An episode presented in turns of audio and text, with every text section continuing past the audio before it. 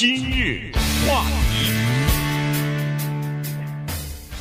欢迎收听由中讯和高宁为您主持的今日话题。武汉在经过封城七十六天之后呢，在礼拜三啊，就是他们的时间礼拜三，实际上是在这儿呢，算是昨天晚上吧，就又重新开放了哈。这个武汉是。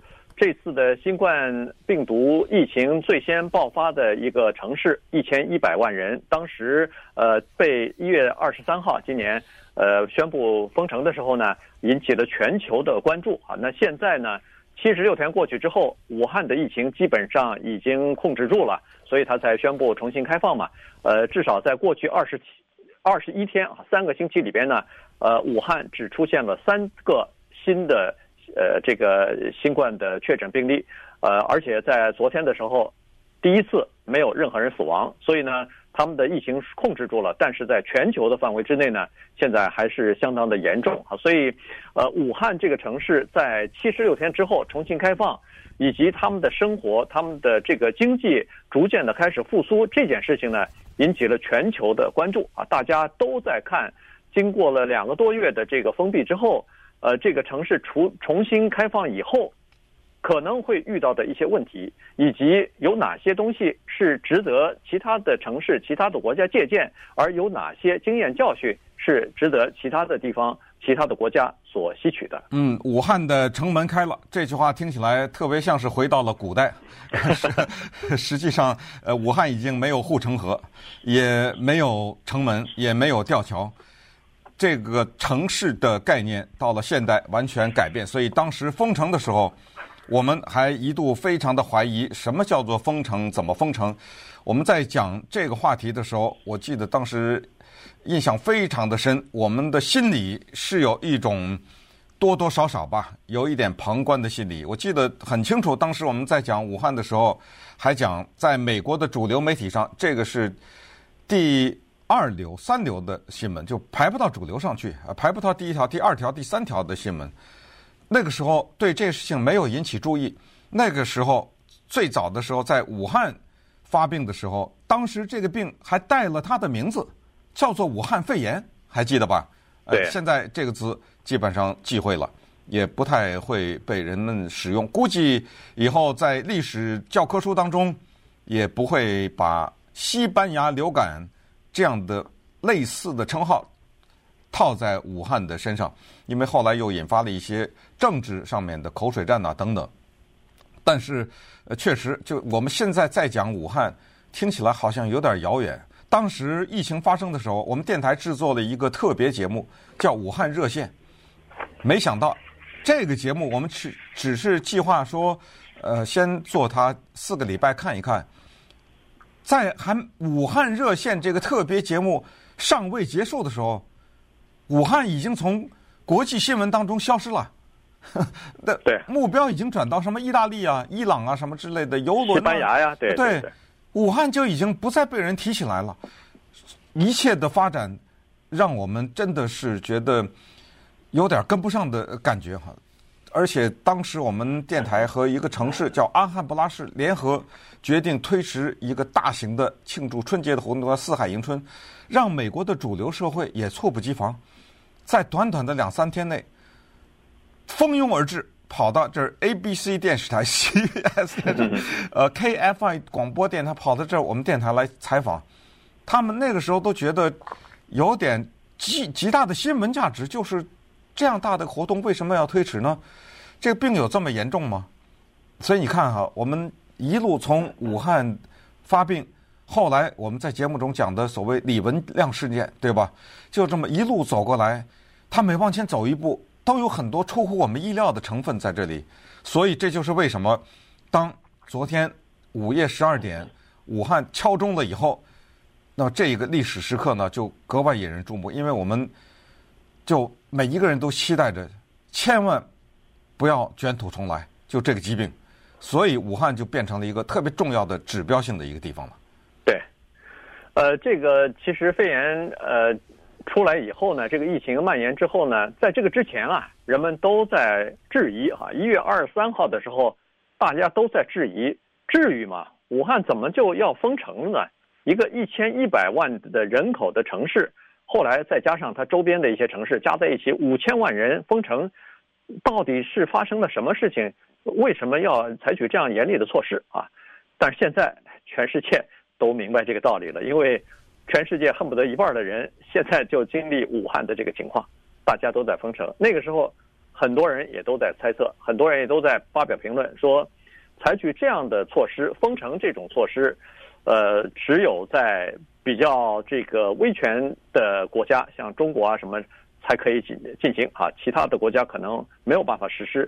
但是现在你看看意大利，你看看西班牙，你甚至看看美国的一些城市，呃，都是这样哈。英国，那英欧洲的大部分的城市也都开始采取同样的做法了。呃，不是整个国家，可能某些城市它就采取了这个武汉的这个做法哈。所以看来这个事情呢是全球化了，并不是一个城市的问题，一个国家的问题，而是全球的一个情况了哈。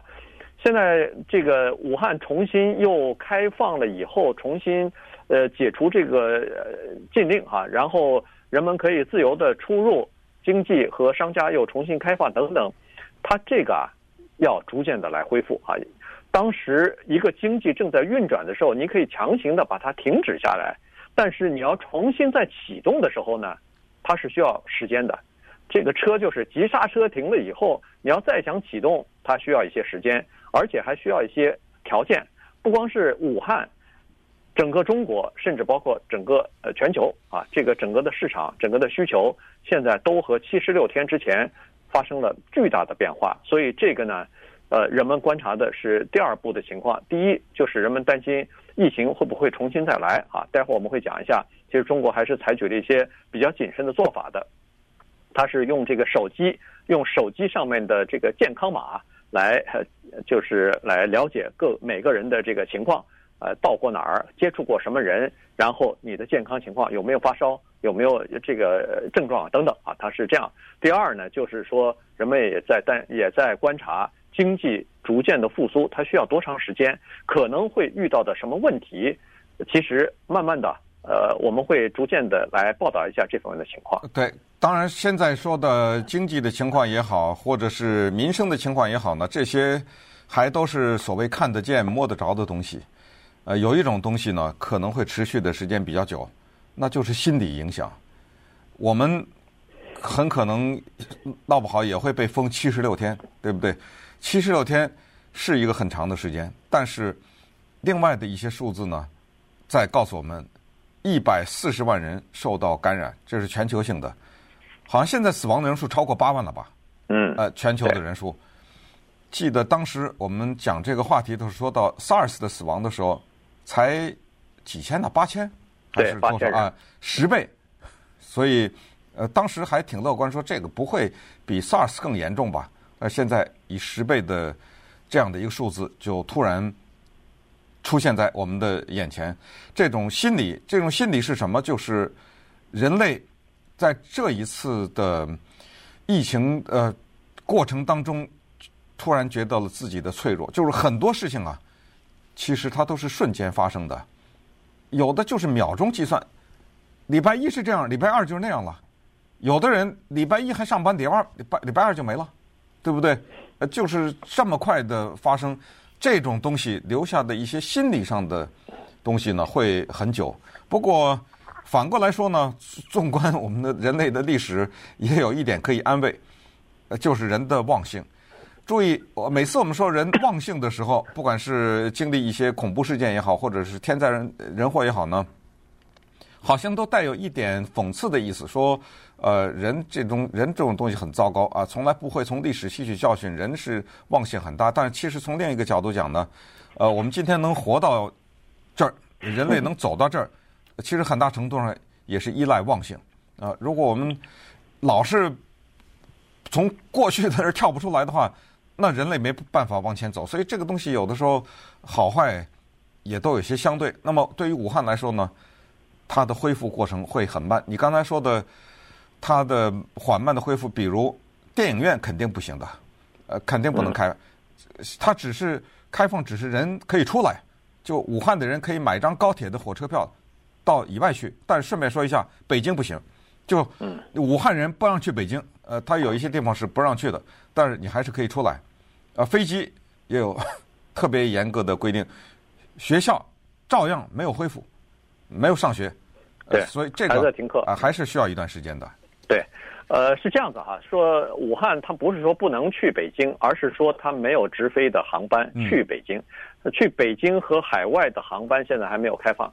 你如果辗转去还是可以的。啊、对，当然你辗转对，那就非常麻烦了。对，你可以到其他城对，对，呃，但是呢，其他的城市实际上也是采取一个呃谨慎的态度哈。你比如说北京也好，广州也好，其他的城市我看那个呃省份吧，什么湖南啊、浙江啊、上海啊。呃，都采取这样的一个措施，就是武汉来的人，他需要叫做双重的呃这个检查，一次检查是你在武汉离开之前就要进行检查，这个呃，然后呢，你到了当地七天之后再要进行一次检查，以去确诊你是嗯、呃，就是说没有任何症状啊，不是这个。呃，确诊的或者是有症状的人，所以他才让你待在这个地方。他不是强行隔离啊，只是说让你进行这个检查。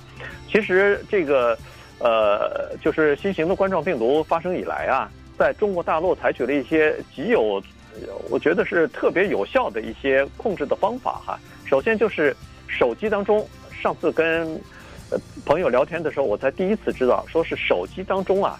它专门有一个叫做健康码，这个二维码条码是健康码，每个人都要有这个健康码，你才能够出门。然后你到任何的一个商店、超市，你在门口啊，人家都有一个人要看你那个扫你那个健康码。如果你没有这个健康码的话，对不起，不让你进去。你还别说转一圈买东西了，进都不让你进。原因就是说你我不知道你是不是健康的，你进去以后万一传染给别人怎么办呢？所以他是用这种方法。来告诉你说，你必须要拿到这个健康码才可以出门。那现在显然武汉要离开的人恐怕也都要有这个健康码才行啊。对，这是政府强行规定的。那稍等会儿呢，我们再来把武汉的情况跟大家汇报一下。今日话题，欢迎继续收听由中讯和高宁为你主持的今日话题。武汉经过七十六天封城之后呢，呃，今天重新的开放了哈，所以呢，民众可以再出来了。那么可以想象的出来的是，民众在家里边憋了七十几天之后呢，终于可以在外边呃，至少出来，然后到街上去逛一逛什么的。这个对他们来说是期待已久了哈。所以呢，在呃这个照片上，在这个画面上，在视频当中，你都可以看到大家非常高兴的那个样子。总算是疫情过去了，否则的话。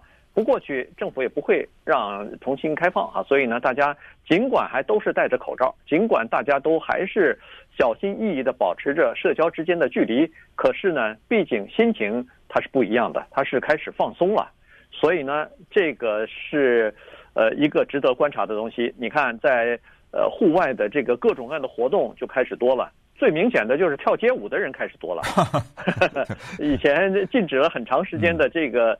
呃，在家里边的这些人待的手脚都锈了哈，所以出来以后跳舞的人非常的多，呃，有的是一个人，有的是几个人，但是都是隔着一段的距离。然后这个实际上商业的区域呢，是在三月底的时候就已经开放了，只不过那个时候封城令还没有完全结束，所以呢，生意并不是很好。但是现在呢，看上去呃，这个在商店门门口排队的人呢，也逐渐增加了。但是有一些商铺呢。他们比较聪明啊，他们就是说，人们还是有点这个心里头啊，还是有些担忧，所以呢，他们有很多呢，都把自己店里头卖的东西啊，都搬到街面上来了。也就是说，在沿街哈露天的这个地方门口人行道上就摆了各种各样的橱柜，然后他们把有一些呃可能呃这个需求量比较大的一些商品呢，就放到外边来。这样的话呢，人们就不需要到走到商店里头。这个呢是解除人们稍微现在心里头还存在的一些这个担忧吧。嗯，给点时间吧，啊，给点时间，慢慢的一定会恢复到往日的正常。因为现在武汉据说是百分之九十四的各种各样的商业都已经恢复了，都已经开门了。呃，它的工业也恢复了。之前我们不是在节目里讲过，说什么连。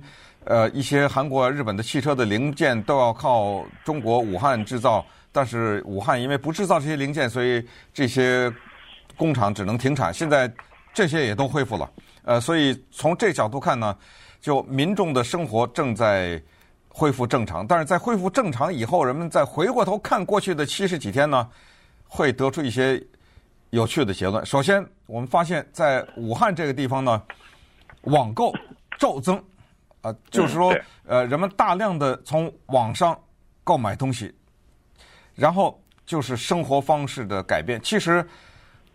开玩笑，我和高宁都没想到有一天会用一个叫 Zoom 的东西做节目。此时此刻，对不对啊？对。此时此刻，我们就在用这个东西在做节目呢。